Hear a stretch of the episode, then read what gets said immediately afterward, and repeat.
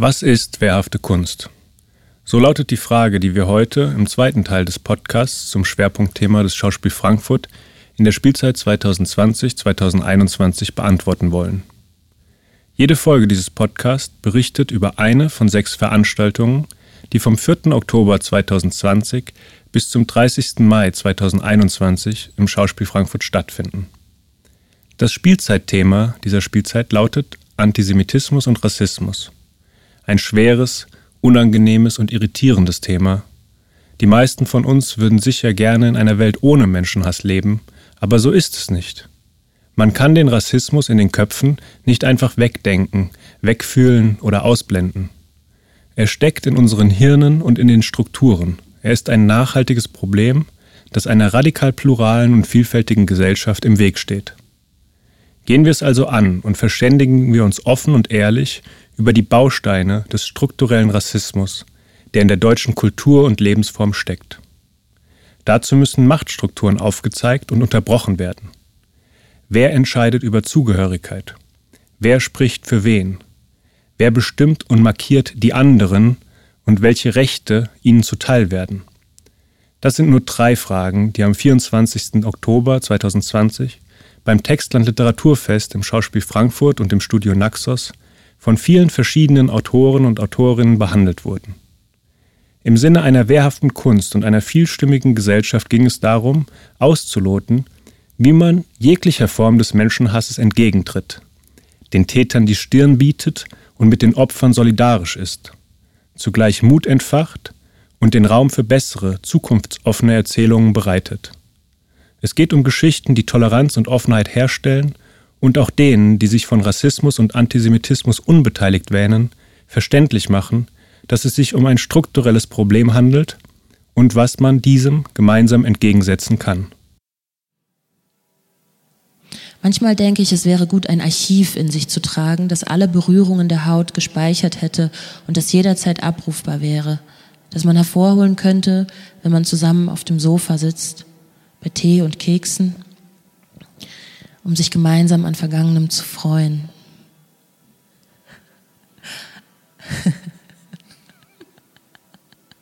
Haut als Medium, Haut als Speicherkarte. Das Wir in diesem Podcast, das sind das Schauspiel Frankfurt, meine Person, Leon Joskowitz, der Dramaturg Lukas Schmelmer und die Stimmen von Olivia Wenzel, Max Czolek, Senturan Varataraja, Lea Schneider, Sandra Gugic, Nekati Usiri, Tuke Royal, Gerhild Steinbuch und Nuran David Kalis. Wo bist du jetzt? Ich bin eben gelandet, niemand hat geklatscht. Draußen sieht es kalt aus. Hast du Lebensmittel dabei? Nein. Hast du mehr als 10.000 Dollar dabei? Nein. Unter welcher Adresse bist du erreichbar? Das will ich spontan entscheiden. Ohne Adresse geht es nicht. Okay? Wer soll kontaktiert werden, falls dir etwas zustößt? Was soll mir denn zustoßen? Wer ist dein Kontakt in case of emergency? Im Rahmen der zweiten Veranstaltung stand also das Textland Literaturfest auf dem Programm. Dieses junge Festival der zeitgenössischen deutschsprachigen Literatur hat sich in nur drei Jahren seines Bestehens zu einem Ort entwickelt, an dem nicht nur die im Alltag längst Normalität gewordene Vielstimmigkeit der deutschen Gesellschaft eine literarische Bühne bekommt, sondern auch kulturpolitische Themen ohne Tabus angesprochen werden. In diesem Jahr fand Textland in Kooperation mit dem Schauspiel Frankfurt und den Tagen der jüdisch-muslimischen Leitkultur statt. Das ganze Literaturfest stand unter dem Titel Wehrhafte Kunst und in fünf hochkarätig besetzten Veranstaltungen gegenüber 20 Autorinnen der Frage nach, wie es um die Wehrhaftigkeit der deutschsprachigen Literatur steht, was wehrhafte Kunst und wehrhafte Literatur überhaupt ist und was sie leisten kann. Die spannenden Fragen hinter der Idee von wehrhafter Kunst lauten, wie kann man politische Themen mit ästhetischen Mitteln und künstlerischen Praktiken behandeln? Und kann wehrhafte Kunst Solidarität hervorrufen?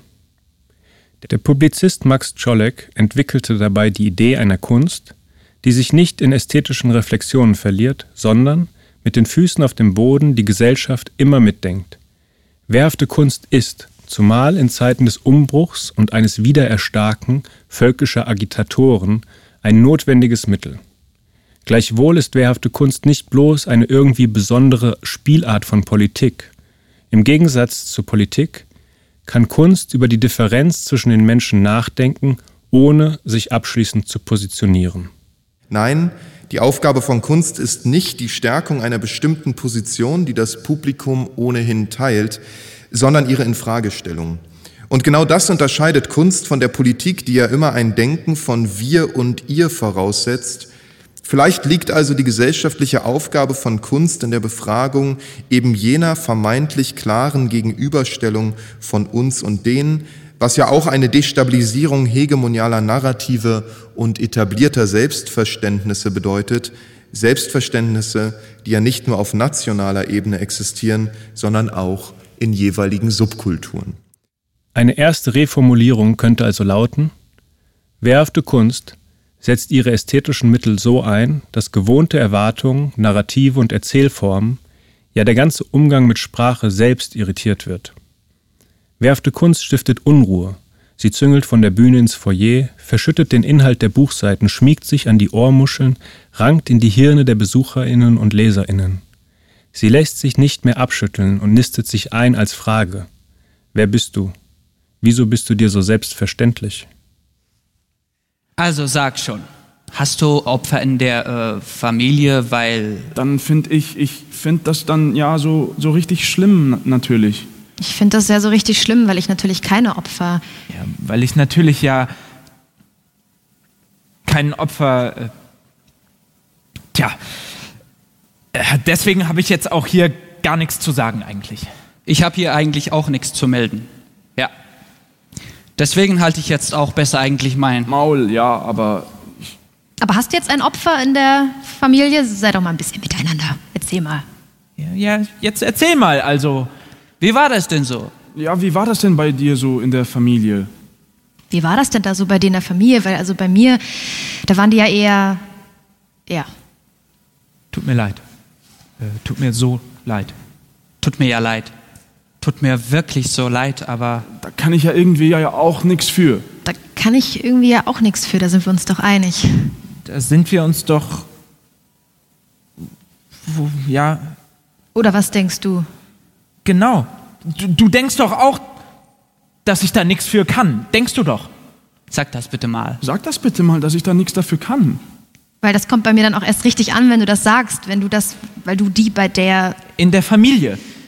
Bei der in der Familie, also ja, sonst kommt das bei mir so nicht so richtig an, wenn ich das sag. Na, das verstehst du doch.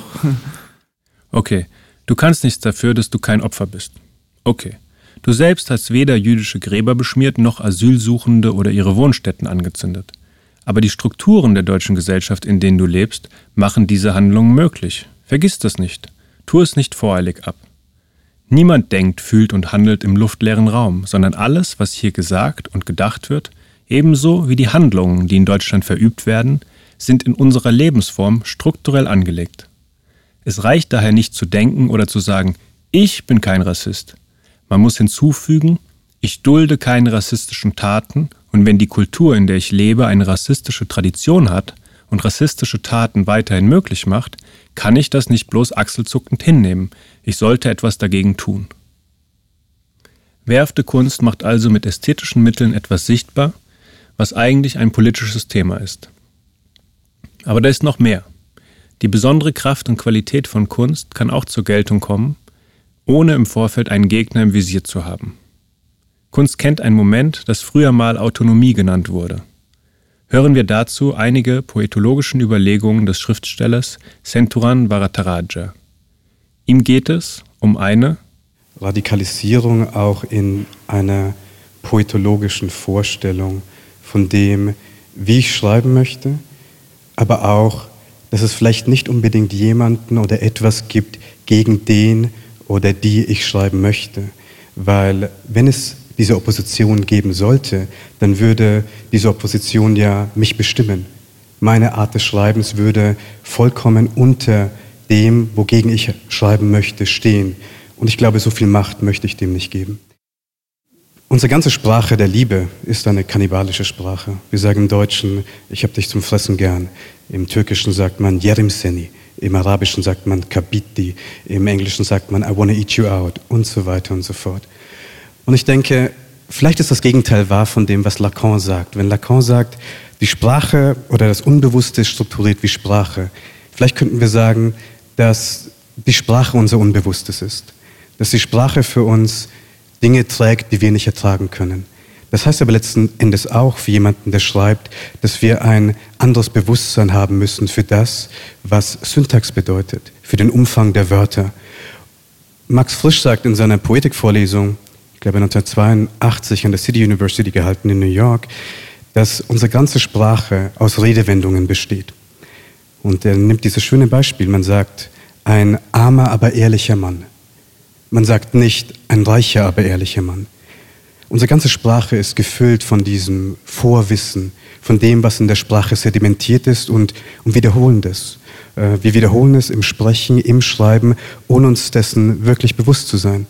Und ich glaube, ein Zugriff auf Literatur, der die Sprache nicht in Haft nehmen möchte, der nicht Sprache als ein Werkzeug oder als ein Instrument des Erzählens verstehen will, sondern als ein Medium der Erkenntnis, muss sich dessen bewusst sein. Das heißt aber letzten Endes auch, dass wir den Umfang der weißen Imagination verändern müssen. Und vielleicht kennen das einige im Publikum, die nicht weiß sind. Der Radius weiße Imagination ist sehr begrenzt. Wie oft haben wir gehört, Sie können aber gut Deutsch sprechen.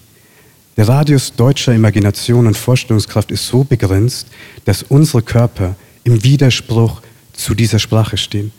Und ich glaube, dass ein Zugriff auf Literatur, der sich jeglichen Zuordnungen verweigern möchte, nur funktioniert, wenn es diesen Grad an Reflexion gibt und wenn Literatur und der Umgang mit Sprache als ein kritischer Modus der gesellschaftlichen Reflexion verstanden wird.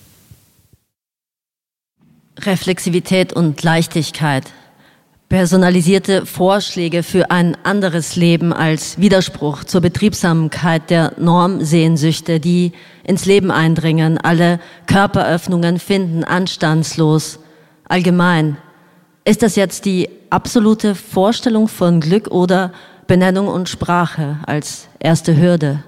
Selbstverständlichkeiten gelernt ist, gelernt ist Lebensparameter, Wortspiel, Satz und Aufschlag wie Blowjob Knees, vermessen wir Soll- und Ist-Zustand, Machtphantasma, Codes und Kichern, Schenkelklopfen in den vordersten Reihen. Dabei bist du jemals auf Knien vor irgendeinem Mann oder vergleichbaren Unterdrückungskategorien? In Einklammerung des Mitteilenden fühlst dich grundsätzlich missverstanden, reibst du dich auf, denkst dich täglich wund, dauernd abgelenkt, kannst nicht wegsehen. Der kleine Junge im Kinderwagen schläft, hält im Schlaf immer noch sein Plastikschwert umklammert, ein Spuckefaden zieht Verbindungen. Horrorfilme beschreiben den Einbruch des Schrecklichen ins Alltägliche. Hier ist die Alltäglichkeit des Schreckens, der Horror, Aufschub des Verständnisses, die Ankunft, einen Buchstaben weit entfernt, Ahnung einer Poesie, einer Schusswunde. Genau das ist das Problem, sagt B und greift nach ihrem Bier. Wir haben keine Zeit zum Nachdenken. Meine Studentinnen brauchen 30 Jahre, um zu merken, was sie wollen, und dann haben sie schon das gemacht, was alle anderen tun. Was wir dringend brauchen, sagt B, ist Individualismus. Sie meint damit etwas anderes als ich. X sagt, der Individualismus wird kommen, es dauert nur noch ein bisschen. Und wie lange genau ist ein bisschen, fragt B mit dem Kopf im Kühlschrank. 137 Monate und 22 Tage, keine Sekunde weniger und keine Sekunde mehr, sagt X und nimmt B die Flaschen ab. Und H sagt, er muss in letzter Zeit ständig an die 70er denken. Es fühlt sich an, als kämen die 70er zurück. Und ich frage mich, was würde ich alles nicht für selbstverständlich halten, wenn ich die Generation meiner Eltern wäre oder die Generation davor? Wofür würde ich mehr kämpfen? Wovor hätte ich mehr Angst? In den 70ern gab es keine Presse, nur Regierungszeitungen, sagt H. Vor drei Monaten hat er seinen Job als Chefredakteur aufgegeben und eine Werbeagentur gegründet. Wovor hätte ich mehr Angst? Dies ist nicht die Stadt der Schwalben. Es ist die Stadt, die man vergessen hat. Vergessen Wang Ji, Ein Wort mit zwei Silben, wie fast jedes Wort in dieser Sprache, in der jede Silbe ein Schriftzeichen und jedes Schriftzeichen ein Wort ist, die sich mit 85.568 Schriftzeichen schreibt und mit 400 Silben spricht, in der sich die Dinge also permanent reiben und in der jedes dritte gesprochene Wort dasselbe wäre, wenn man ihm nicht wenigstens eine zweite Silbe spendieren würde. Eine Sprache, die eigentlich zwei Sprachen, eine zum Schreiben, eine zum Sprechen und beide sind sehr unpraktisch und sehr, sehr schön. Wang Ji also zwei Silben. Wang, vergessen, Ji, sich etwas merken. Die deutsche Übersetzung von Wang Ji lautet vergessen, aber wörtlich übersetzt heißt Wang Ji vergessen, sich etwas zu merken. Natürlich, man kann das auch anders sagen. Dies ist kein Gedicht über den zu kurz gedachten Zusammenhang von Sprache und Denken. Dies ist im besten Fall ein Loch im Papier, das groß genug ist, um durchzuwollen. Also, alles sammeln, weil alles gesehen werden soll. Die Ingwerscheiben und die Muskatbrühe, die 20 mal 20 Zentimeter großen Gehwegplatten, je ein Kreis, vier Schwünge und 16 Quadrate am Rand, circa 3000 Augen mit je sehr viel Schlaf in den Winkeln. Den Nudelstand und den Pfannkuchenstand, den Mann vom mobilen Schlüsseldienst, der mittags schlafend an seinem mobilen Schlüsselstand lehnt, einen Wasserschlauch im Garten der Universität die fetten schlafenden Campuskatzen, tragbare, batteriebetriebene, an den Rändern ihres Plastikgehäuses allmählich abkrümelnde Mini-Radios, Lautsprecherdurchsagen, einen Autoalarm, der sich in den Platanen verfängt, rote Bänder in den Ästen und Fahrräder, Lastenräder, Zurching Cho. Yushin Yendai de Zurching Cho, sagt X, Fahrräder wie aus den 60ern. Wo immer sie hinfahren, fahren sie durch staubiges Nachmittagslicht. Ich glaube also, diese radikale Vielfalt darf nicht in dieser Vorstellung von Identitäten sich hierauf ähm, beschränken, sondern es muss eine radikale Vielfalt auch in den Ausdrucksweisen geben, in den Formen, die wir uns suchen. Ich bin letztens auf ein Zitat gestoßen von, von Yeats, dem, dem irischen Dichter, und er sagt, When I alter my syntax, I alter my intellect. Und genau das ist ja dann die Frage. Wenn wir anders schreiben, wenn wir es geschafft haben, uns von diesen Imaginationen, die uns einschränken und die uns vorgeben, die über die Alltäglichkeit unseres Lebens bestimmen, ob wir ein Buch publizieren können oder nicht, ob wir Lesungen halten können oder nicht, ob wir unsere Miete zahlen können oder nicht. Wenn wir uns davon befreien und Romane anders schreiben, Syntax anders ordnen, wenn wir Formen aufbrechen, Grammatik aufbrechen, Sprache aufbrechen, das ist gerne die Vielfalt, für die ich stehen möchte. Und das wäre dann die Idee von Unterbrechung. Lange Zeit habe ich darunter gelitten, dass meine Eltern nicht richtig Deutsch können. Bis ich dann gedacht habe, das gebrochene Deutsch meiner Eltern, ist das nicht so verwandt mit dem Versbruch? Ist das nicht so verwandt mit dem, was wir Lyrik bezeichnen würden? Was auf uns zukommt, erreicht uns mit so einem Vorlauf, dass wir seine tatsächliche Dimension von Marokko Richtung Norden nach 24-stündiger Fahrt hatten rund 50 Menschen spanisches Festland erreicht. Die Eigenart des menschlichen Körpers drückt Sprache in feststehenden Wortverbindungen aus. Menschen aus Mali, Niger und von anderswo bestätigen den Trend. Die ersten springen aus dem Boot, die meisten Menschenleben fordert der Zustand, den wir, ich habe meinen Augen nicht getraut, nennen. Von Libyen nach Italien wurde eine alte Route aktiviert von Marokko. Die Harmonie trifft uns immer unvorbereitet. Quer über die Meerenge von Gibraltar nach Spanien. Menschen winken in die Kamera. Der neutrale Blick kontrolliert, ob die Worte vom Verstand weiter gelotst, während das Schlauchboot an einem Strand voller Urlauber strandet, von Männern in Uniform aufgenommen, Schlagstöcke mit Gefühlen identisch. Die einen tragen die Verwundeten, Entkräfteten, die anderen von Worten aufgelöst.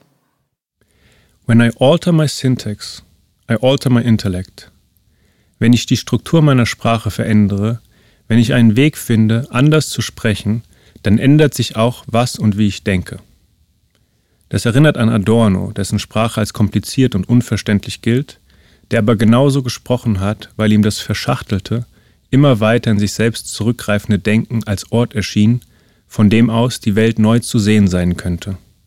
Dort, im nach innen offenen Kern des schreibenden Ich, lösen sich alle Bande und das Neue schlüpft in die Sprache.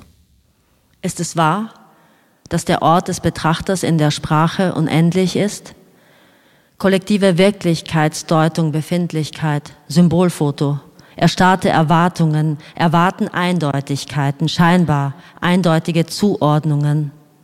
Die Zeitspanne, die ein Vorgang in Anspruch nehmen darf, bevor er mit einem Fehler abgebrochen wird oder die Macht der Oberflächenspannung, die Konsequenzen, Konfrontation mit dem Widerspruch der wirklichen Wirklichkeit.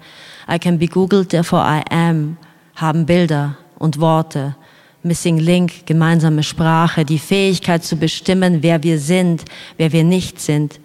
Der Fehler selbst, der nach einer Zeitüberschreitung ausgelöst wird, wir Wirklichkeitsmaschinen, Lebensentwürfe, eine Trias aus Glück, Logik, Bluff. Sehnsucht nach Eindeutigkeit, Kontrollierbarkeit, Übergang einer kalkulierten Anordnung und Festlegung, die bei Überlastung gezielt bricht. In den Aggregatzustand des Wartens, das ständige Übertragen der Fakten, Wort für Wort lückenlos, dabei Fehler, Ungereimtheiten in jeder Sprache andere. Die Gegenwart markiert die Sollbruchstelle. Lukas, soweit erstmal aus dem Feld der Lyrik und der erzählenden Literatur. Aber Textland hat dieses Jahr nicht mit dem Schauspiel kooperiert, weil wir einfach in eure Räume wollten, sondern weil auch die dramatische Literatur und die Theaterschaffenden zu Wort kommen sollten. Was hatten Sie denn zu sagen? Am Nachmittag trafen Nekati Usiri, Tokay Royal und Gerhard Steinbuch auf der Bühne zusammen, wobei genauer gesagt war die Wiener Autorin Gerhard Steinbuch zugeschaltet. Wir bitten also eventuelle Störgeräusche zu entschuldigen. Die drei DramatikerInnen, die an diesem Nachmittag aufeinander trafen, sind in ihrem Schreiben stilistisch sehr unterschiedlich. Alle drei verfolgen individuelle Ansätze, sich mit Themen auseinanderzusetzen.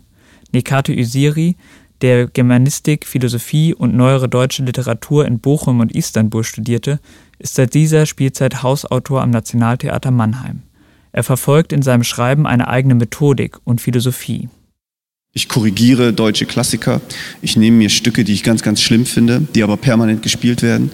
Und dann gucke ich, wie, was müsste man eigentlich damit machen, damit die noch spielbar sind. Ich nenne das Korrektur oder Widerspruch. Kleist jetzt zweimal, jetzt gerade mache ich Wagner für Zürich und so weiter. Äh, also so, ich gucke eigentlich nach den allergrößten Arschlöchern und gucke aber auch, wie kann ich mich dazu in Beziehung setzen. Das ist erstmal kein affirmativer Zugang. Ich nehme keinen Text, den ich toll finde und hole den irgendwie ins Heute oder so, sondern ich nehme Texte, die ich eher als Reibungsfläche gebrauchen kann. Also ich gucke mir sozusagen die Geschichte von Kleist an. Sprache, Figuren, welche Figur hat eine Vorgeschichte, welche hat keine, welches historische Setting wird gewählt, wann wird Gewalt nur erwähnt, wann wird Gewalt gezeigt, Schlüsselmomente, das Ende und so. Also erstmal ganz, fast wie eine Matheaufgabe. Es gibt immer noch den Moment, wo Figuren was machen, womit man beim Schreiben nicht gerechnet hat. Der kommt aber später. Erstmal sehr konzeptionell. Ähm, und dann gucke ich wirklich, okay, was möchte ich korrigieren? Ah, Kleist wählt diesen Ausschnitt, er zeigt aber nicht die Gewalt, die vorher gegen die versklavte Bevölkerung gezeigt wurde. Diese Figur hat bei Kleist eine absolute Vorgeschichte. Wir wissen alles über den weißen Mann, wir wissen nichts über äh, die schwarze Frau und so weiter. Diese Sprache wird verwendet. Das passiert am Ende, bringt Kleist natürlich, also Kleist, äh, am Ende bringt ähm, Gustav Toni um und so weiter und so weiter. Das heißt, ich gucke mir genau wirklich die Schlüsselmomente an und dann drehe ich drehe ich rum, spiele ich durch, ändere Sachen und das führt dann mehr oder weniger oft zu einem, zu einem neuen Stück. Die Korrektur bzw. der Widerspruch ist bei Nekatu Usiri jedoch keine Einbahnstraße. Die wichtigste Operation finde ich aber immer sich selbst reinschreiben, weil Widerspruch bedeutet natürlich auch das Widersprüchliche dieses Vorhabens. Also wer bin ich, äh, Kleist zu korrigieren oder so. Und dann schreibe ich mich selbst rein. Es gibt immer eine Szene, äh, in jedem meiner Stücke, die einlädt, mich auch zu korrigieren. Ich bin weder aus Haiti noch sonst irgendwie berechtigt. Es ist der Versuch, als Teil, also es ist sozusagen der Versuch, mit einer gewalttätigen Geschichte umzugehen, wissend, dass man selbst Teil dieser gewalttätigen Geschichte ist. Für die Aufführung und Proben seiner Stücke hat der Autor einen Katalog an Aufführungsbedingungen erarbeitet und dem Text vorangestellt. Darin wird für jede Aufführung des Textes verlangt, dass mindestens zur Hälfte schwarze Menschen und Menschen mit Rassismuserfahrung besetzt werden. Jede Form des Blackfacings und jede Verwendung des N-Worts ist untersagt. Damit verfolgt Osiri ein konkretes Ziel. Also das eine ist, hm, ich möchte das, was ich sozusagen im Stück haben möchte, nämlich den Austausch von Perspektiven qua Form schon auf der Bühne umgesetzt haben, durch die Anwesenheit unterschiedlicher Körper. Ähm, Das zweite ist, ich habe keine Lust mehr auf relevantes Theater. Ich möchte Theater, das einen konkreten Effekt hat. Das heißt, ich, ähm, das Haus ist sozusagen gezwungen, äh, andere Körper anzustellen. Und das dritte ist, ähm, ich zwinge natürlich Häuser, ihre Ensemblepolitik zu überdenken. Dramatische Literatur wird hier zu einem Motor der Veränderung. Nicht indem Rassismus zum Thema gemacht wird um einen des gesellschaftlichen Diskurs darüber anzustoßen, der dann in einer fernen Zukunft vielleicht Früchte trägt, sondern dadurch, dass das Theater selbst in die Pflicht genommen wird, sich öffnet für Menschen mit anderen Erfahrungen, deren Perspektiven und Geschichten. Dass diese Perspektivwechsel eine ganz eigene Kraft entfalten können, zeigt exemplarisch Osiris Korrektur von Kleists Klassiker Die Verlobung in San Domingo. Wir lebten über 100 Jahre als versklavte Menschen in den Händen von einer Handvoll Plantagenbesitzern. Sie zwangsverheirateten uns mit der Zuckerpflanze, sie verschleppten uns hierher aus Afrika auf diese Insel, sie wandelten hier unsere Körper in Energie um und diese Energie brachten sie als Zucker auf Schiffen nach Europa. Eine halbe Million Menschen wurden zum Treibstoff ihrer Maschinen verheizt für Europas Blutzuckerspiegel. Ein Kreislauf als Gefängnis mit uns als Gefangenen. Aber in einem Gefängnis gibt es immer mindestens zwei den Gefangenen und den Wärter. Die Ketten der Angst haben mich und meinen Wärter aneinander gefesselt. Ob wir es wollen oder nicht, Angst verbindet. Völlig egal, ob es die Angst des Gefangenen vor der Strafe des Wärters ist oder die Angst des Wärters vor der Rache des Gefangenen. Ich habe nicht nur begriffen, dass es Menschen sind, die tun, was sie tun, sondern ich habe irgendwann auch begonnen, in ihrem Gesicht, rot und schweißgebadet, mein eigenes Gesicht zu erkennen mich selber zu verstehen. Ich sehe die Kriege, welche die Kolonialherren und Frauen untereinander führen, und ich gratuliere mir, der andere zu sein. Niemand kann einem Menschen sein Menschsein absprechen, ohne seiner eigenen Menschlichkeit dabei etwas anzutun, ohne selbst zu verrohen. Der Ausschnitt aus Osiris Stück, den wir gerade gehört haben, betont die Verbindung zwischen Kolonisten und versklavten Menschen. Er beschreibt die Abhängigkeit des europäischen Wirtschaftswachstums von der Auffassung von Menschen, die sie als die anderen definieren, als eine Ressource, die es auszubeuten gilt. Die versklavten Menschen in dem korrigierten Stück bekommen hier die Möglichkeit, dem etwas entgegenzusetzen, verbal, aber auch mit Gewalt. Denn im weiteren Verlauf des Stückes ergeht der Aufruf zum Mord an den Unterdrückern. Gewalt war die einzige Sprache, die die versklavten Menschen von ihren Unterdrückern erfahren haben und mit der sie ihnen nun antworten. Dies wiederum ruft neue Fragen auf, nach der Rolle von Gewalt in der menschlichen Geschichte, in der Sprache und auf dem Theater. Eben diese Fragen beschäftigen auch den Regisseur und Dramatiker Touquet Royal. Und da spielt auch eigentlich ähm, der Umgang mit Gewalt und mit Gewaltdarstellung für mich eine extrem große Rolle weil, weil, weil ich eigentlich jedes Mal bei diesen Arbeiten, die ja auch dafür gemacht sind, äh, ähm, einen Platz zu behaupten, den der halt vorher nicht dafür da war, sozusagen. Also das sind eigentlich immer auch ähm, äh, äh Realitätserweiterungen in dem Sinne, ähm, stellt sich für mich immer die Frage, wie löse ich diese Gleichung eigentlich auf, dass man, ähm, dass man äh, ähm, dass man eine Geschichte von Gewalt nicht ähm, dezimiert sozusagen in den Beträgen, äh, im Aufschreiben, auch in der Aufführung und so weiter und so fort, aber natürlich nicht zum Preis der, der Retraumatisierung derer, die äh, genug Schmerz daran haben, so. Und, ähm, und das ist halt irgendwie, und das sind jedes Mal eigentlich ähm, ästhetische und natürlich auch strategische Fragen, weil also so kommt natürlich dieser Monolog ja auch zustande, weil ich keine Lust hatte, die äh, in gewisser Weise unab mittlerweile also nicht mehr abwendbare Verlauf der äh, der der Geschichte des Ghettos sozusagen trotz Aufstand äh, die irgendwie äh, auf der Bühne äh, ausagieren zu lassen oder in irgendwelche Verkörperungen und da diese ganzen Gewaltdarstellungssachen zu haben, sondern das war natürlich der Moment, wo ich dachte, nee, oder das war die Idee, zu sagen, ich mache vielleicht eins, ich mache aus ihr jetzt äh, ähm, eine Cassandra, ich lasse sie jetzt in die Zukunft gucken, bis zum Kniefall äh, von Willy Brandt äh, 1970, bis dahin kann sie jetzt gucken. Sie kann das eigentlich alles leider vorwegnehmen.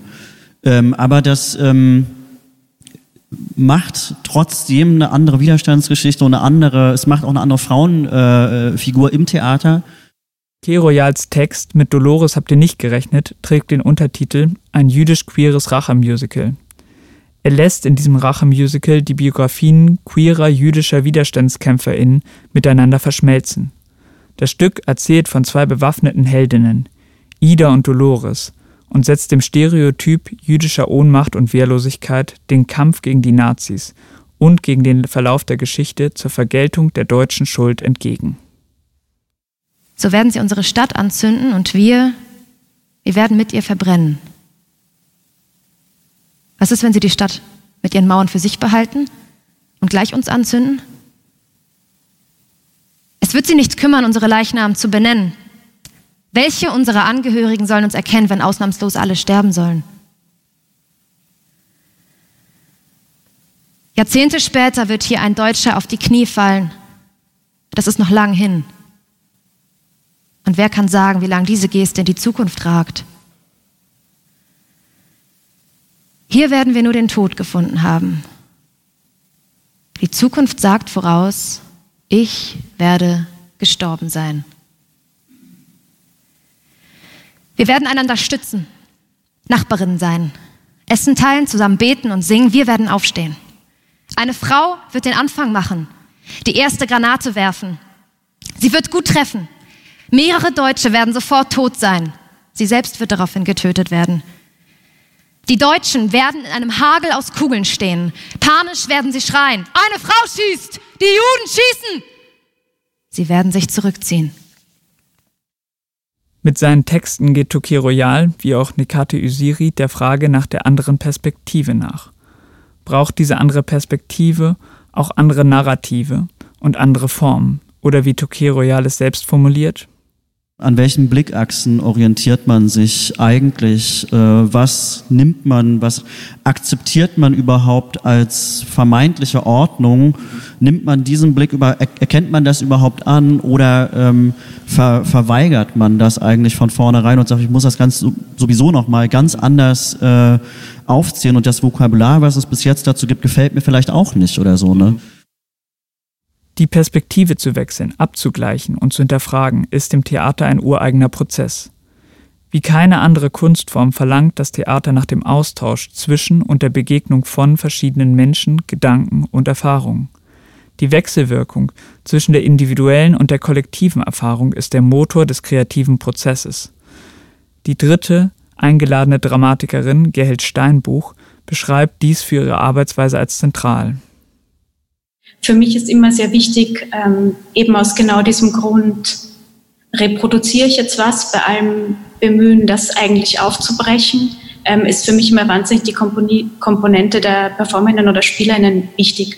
Und ähm, ihnen die Texte zu geben und daraufhin nochmal zu verändern, ähm, Sachen zu streichen und so weiter, das ist eigentlich für mich eine sehr wichtige Instanz. Das ist das eine. Und das andere ist, dass bei bestimmten Texten ich dazu übergegangen bin, dass ich die, also zum Beispiel bei uns im, im ähm, Performance-Kollektiv, dass ich die dann lesen muss. So, dass ich die selbst lese und ähm, weil zum einen, weil ähm, ich noch eine sicherere Position habe und zum anderen ähm, auch ähm, weil, weil es ja bestimmte ähm, Erfahrungen gibt. Es wurde auch am Vormittag schon über Sexismus gesprochen, ähm, über Gewalterfahrungen in der Hinsicht, die habe ich auch, sowohl außerhalb des Betriebs, aber auch innerhalb des Literatur- und des Theaterbetriebs. Ich habe ja sehr früh angefangen und ähm, insofern finde ich da dann auch wichtig, ähm, dass da mich dann nicht zu verstecken, sondern das dann wirklich an mich zu koppeln, genau. In ihrem Stück Was glänzt hinterfragt die Autorin Stereotype, Perspektiven, Opferbilder und den Umgang mit Geschichte und Geschichten sowie die individuelle und kollektive Verantwortung. Erst erzähl mir, wie das so bei dir war und dann sag mir, dass ich nichts dafür kann. Sag doch bitte mal, dass ich da nichts für kann.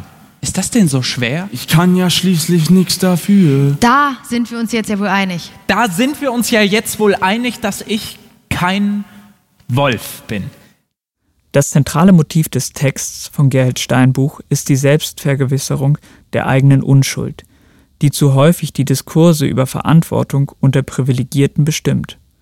Die Diskursmacht, die ohnehin bei diesen Gewinnern der Geschichte liegt, wird genutzt, um die eigene Schuld abzuweisen und die Täter-Opfer-Beziehung auf diese Weise fortzuschreiben. Um aus diesem Kreislauf des Mythologisierens auszubrechen, braucht es eine ehrliche, respektvolle Auseinandersetzung, das Ablegen von vorgefertigten Meinungen und stereotyper Vorstellungen und die Einbeziehung verschiedenster Perspektiven. Es braucht eine gelebte radikale Vielfalt, um das toxische Narrativ des Rassismus zu brechen. Während es auf der Hand liegt, dass diese Debatten längst überfällig sind, bleibt die Frage offen, wie sie zu führen sind. Auch Nekati Usiri stellt sich diese Frage. Natürlich gibt es keine Rassen, aber es gibt Rassismus. Also wie drüber sprechen, ohne es zu reproduzieren. Ähm, natürlich, äh, ähm, und das, das, zieht sich so durch, ne? Die, weil, weil, weil, weil eben diese ganzen Ismen, Rassismus, Sexismus immer paradox sind. Die sogenannten anderen sind faul, aber sie klauen uns unsere Jobs. Sie sind gefährlich, aber sie sind unterlegen. Deswegen sind unsere Strategien auch paradox. Und das Dilemma, also Leute kommen zu mir und sagen, ich muss unbedingt mal wieder Kleist lesen nach deinem Stück. Und ich denke so, nee, genau falsch. Mist. Genau, also da habe ich einem Text Aufmerksamkeit verliehen, das wollte ich gar nicht. Und in dem Dilemma bewege ich mich. Natürlich will ich, dass endlich andere Geschichten auf der Bühne erzählt werden. Natürlich habe ich keine Lust, permanent als der andere markiert zu werden oder als der eingeladen zu werden. Und wie geht man mit diesem Dilemma um? Wie können wir damit tanzen? Wie kann ich sozusagen erhobenen Hauptes in diese Arena gehen und nicht an den Haaren da reingeschliffen werden? Wie schaffe ich es, dass ich nicht nur als der andere eingeladen werde? Nuran David Kalis, seinerseits Theatermacher, dem wir nun etwas länger zuhören werden, sieht da nur eine Möglichkeit. Seine eigenen Casinos bauen. Werfte Kunst nicht nur auf der Bühne zeigen, sondern auch hinter den Kulissen mit offenem Visier stehen und eine Antwort auf die Frage, wer ist hier eigentlich mit wem solidarisch, herausfordern. Das ist jetzt schon Kulturpolitik, also keine rein ästhetische Angelegenheit mehr, aber die Autoren und Autorinnen sind dieselben. Sie schreiben ihre literarischen Texte auf der gleichen Tastatur wie die Förderanträge und Bewerbungen für Stipendien. Auch die Entscheidungsträger ähneln sich. Buchpreisjurys wie die Jurys, die über Fördergelder abstimmen, sitzen allesamt im Verborgenen. Sharon Doodua Otto hat sie am Textland Freitag in einer humoristischen PowerPoint-Präsentation sichtbar gemacht. People without color, maximal rosa, beige, creme. Hinter den Kulissen stellt sich die Frage der Solidarität also ganz konkret. Wer stellt für wen welche Fördergelder bereit und macht welche künstlerischen Karrieren möglich? Sentoran Nuran, was, was passiert bei euch gerade? Was, was passiert in eurem Umfeld? Was ist euer Eindruck? Okay. Also ich muss, ich muss sagen, dass die Widerstände und die Kämpfe stärker geworden sind. Also die waren schon immer sehr stark, aber jetzt durch die Corona-Krise hat es sich noch, finde ich, um mehrere hoch X sozusagen multipliziert. Das merkst du ähm, gerade, wenn du mit den Institutionen versuchst zu verhandeln, um unsere Sache voranzubringen. Ähm, ich könnte ein Beispiel nennen. Zum Beispiel versuche ich mit dem Kunstfest Weimar nächstes Jahr an 17 Tagen ein Reenactment über die NSU-Protokolle auf die Beine zu stellen. Und da fängt schon an, mit welchem Titel geht man sozusagen raus. Ja, also da ist es eher so, dass ähm, die, die großen Institutionen aus Ostdeutschland das Wort NSU nicht so gerne in dem Titel hätten. Und dann man darüber falscht, ob man es 484 Tage nennt vor Gericht und dann haben sie natürlich ein Problem damit, dass was München natürlich versucht hat, nicht auf die Beine zu stellen, eben, es wurde ja vermieden, dass das ein Schauprozess wird, war bei uns die künstlerische Leitung so, dass wir genau das machen wollen. Ja, wir wollen das auf die ganz große Karte packen und du merkst einfach, dass ähm, ein großer Teil dieses Landes nicht auf diese Wunde reduziert werden müsst, möchte, aber ich finde, sie ist noch gar nicht deutlich genug ähm, gezeigt worden.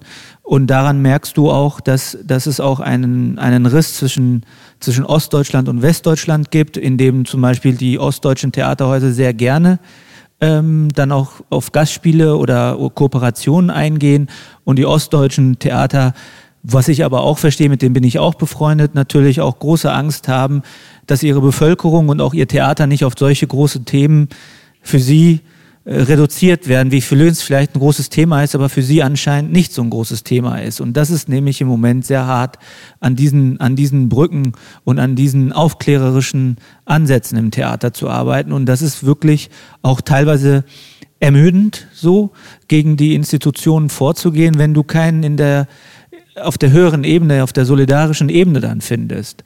Und bei meinen Projekten, was ich 2014 mit dem NSU-Nagelbombenangriff auf die Kolbstraße angefangen hatte und was ich jetzt sozusagen auch hier weiterführen werde an Frankfurt, gibt es immer so eine, gibt es eine, gibt es so einfache Regeln eigentlich, um zu sagen, wenn wir uns an so einem Thema heranwagen, gilt es nicht der Leitung eine Gegenposition zu beziehen. Weil wir verhandeln hier mit Opfern, die unmittelbar ähm, von, den, von den rassistischen Taten betroffen sind. Das Zweite ist, dass wenn du bei diesem Projekt dabei sein möchtest, dann möchte ich deine hundertprozentige Solidarität haben. Das bedeutet, du musst für uns hier sein, auf der Seite dieser Opfer. Und die, die, die dritte Regel ist, wenn du eins von diesen beiden Punkten nicht erfüllen kannst, dann bist du nicht Teil dieses Projekts. Und das ist natürlich eine Ansage gegenüber auch einer, einer, ich sag mal, einer Leitung und auch eines Leitungsteams, die das aber nicht als privaten Angriff zu nehmen haben, sondern man greift das, man greift die Institutionen an. Und, ähm, und das ist, wenn du jetzt sagst, wie solidarisch kann sich eine Institution zu dem verhalten, was wir ja spüren, ne? dann ist das Problem so, dass man die Arbeit nicht aufgeben darf, die Institution samt einer Leitung in einem Projekt auch mit auf seine Seite zu bekommen. Und dieser Kampf ist schwieriger geworden in dieser heutigen Zeit. Aber der Kampf darf da in dieser Hinsicht nicht aufhören, er muss weitergekämpft werden. Inglorious Poets. Wer ist dieser Typ, der nicht geheilt werden will? Der Blumenläden tauft auf traurige Täter? der Sträuße weißer Lilien anplackt in Amsterdam, der so hungrig ist, der beißt ohne Grund, dessen erste Regel heißt nie wieder, die zweite immer. Der sagt, wenn ihr dieses Spiel spielen wollt, dann spielen wir dieses Spiel. Der Handy-Displays sieht wie Lichtsäulen beim Parteitag. Der ein Grabmal errichtet für gefallene Flocken der euch alle schon mal im letzten Leben besiegt hat, der sagt, weiter geht's. Ich habe endlos Munition. Früher oder später werden wir alle eine Kugel in den Kopf kriegen, sagt H. Das ist unabwendbar und darum müssen wir sicherstellen, dass wir sie von unseren Gegnern kriegen und nicht von uns selbst. Fassen wir also zusammen. Wehrhafte Kunst existiert. Um sie zu realisieren, braucht es Neugier, Mut und Haltung. Sind sie gegeben, wird ein ästhetisches und gesellschaftliches Potenzial sichtbar, das der alten Deutschen sich selbst als irgendwie homogen erlebenden Mehrheitsgesellschaft ein Versprechen auf eine schönere Zukunft ist. Die Geschichten, die noch nicht erzählt wurden, sind unendlich. Kiesel unter Felsen, aus denen Sand wird. Aber so viel Zeit gibt es nicht. Man muss die groben Steine wegrollen. Wie Sisyphus haben Textland, das Schauspiel Frankfurt, die Autoren und Autorinnen einfach irgendwo angefangen, Allianzen zu bilden, die untereinander solidarisch sein wollen. Dann verschwimmen die Grenzen auch wieder. Dennis Ütlu hat Solidarität eine politische Liebe genannt. Er hat das als Dichter gesagt, also ästhetisch gesprochen, hat Solidarität eine Haltung genannt, die sogar gegen die eigenen Interessen sich richten kann, hat das, was nicht sein darf, so gedacht, dass das, was sein soll, als notwendig erscheint, hat als Dichter zum Volk gesprochen, ohne Hoffnung verstanden zu werden, aber auch ohne Furcht nicht verstanden zu werden. Deutschland ist zwar von den Deutschen besetzt, aber eine kleine Elite deutschsprachiger zeitgenössischer Literaten und Literatinnen kämpfen längst mit ästhetischen Mitteln um ihre Rechte und sie halten damit für den traditionellen strukturkonservativen deutschen Kulturbetrieb die größten Geschenke bereit. Das Schreiben und Erzählen der unbekannten Geschichten, das Offenlegen neuer Perspektiven und Erzählformen, wie das Streiten und Ringen um ästhetische und politische Solidarität ist das Samenkorn einer zivilen und toleranten Lebensform. Nichts ist gewonnen, nichts ist verloren. Die radikale Vielfalt, die sich beim Textland Literaturfest zeigte und ihre Bühne auf außerordentliche Art zu nutzen wusste, ist ein Versprechen der deutschen Gesellschaft an ihre eigene Zukunft. Ich denke ganz einfach, es gibt keinen Grund zur Hoffnung, es gibt aber auch keinen Grund zur Trauer und zur Furcht. Es gibt nur einen Grund dazu, neue Waffen zu finden. Und das ist eben auch ein kollektiver, wie soll ich sagen, ein, ähm, äh, ein kollektives Unternehmen. Es gibt dann die AutorInnen, die aus dem Theater, in der Lyrik, in der Prosa, im, im Feuilleton und so weiter eben ein ähnliches Begehren haben. Und ich finde das nicht schwer. Kein Platz für Menschenfeindlichkeit, dass Menschen in Würde leben können.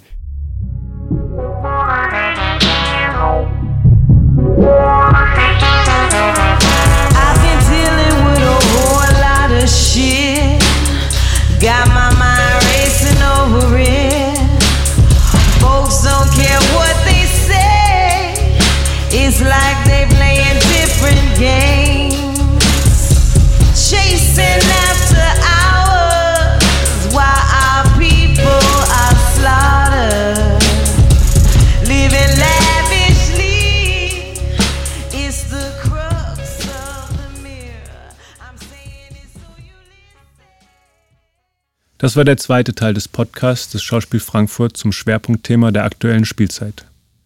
Mit den Stimmen von Olivia Wenzel, Max Czolek, Nuran David Kalis, Senturan Varataraja, Lea Schneider, Sandra Gugic, Nikati Öziri, Türkei Royal und Gerhild Steinbuch. Redaktion und Sprecher Lukas Schmelmer und Leon Joskowitz. Ton und Technik Schauspiel Frankfurt 2020.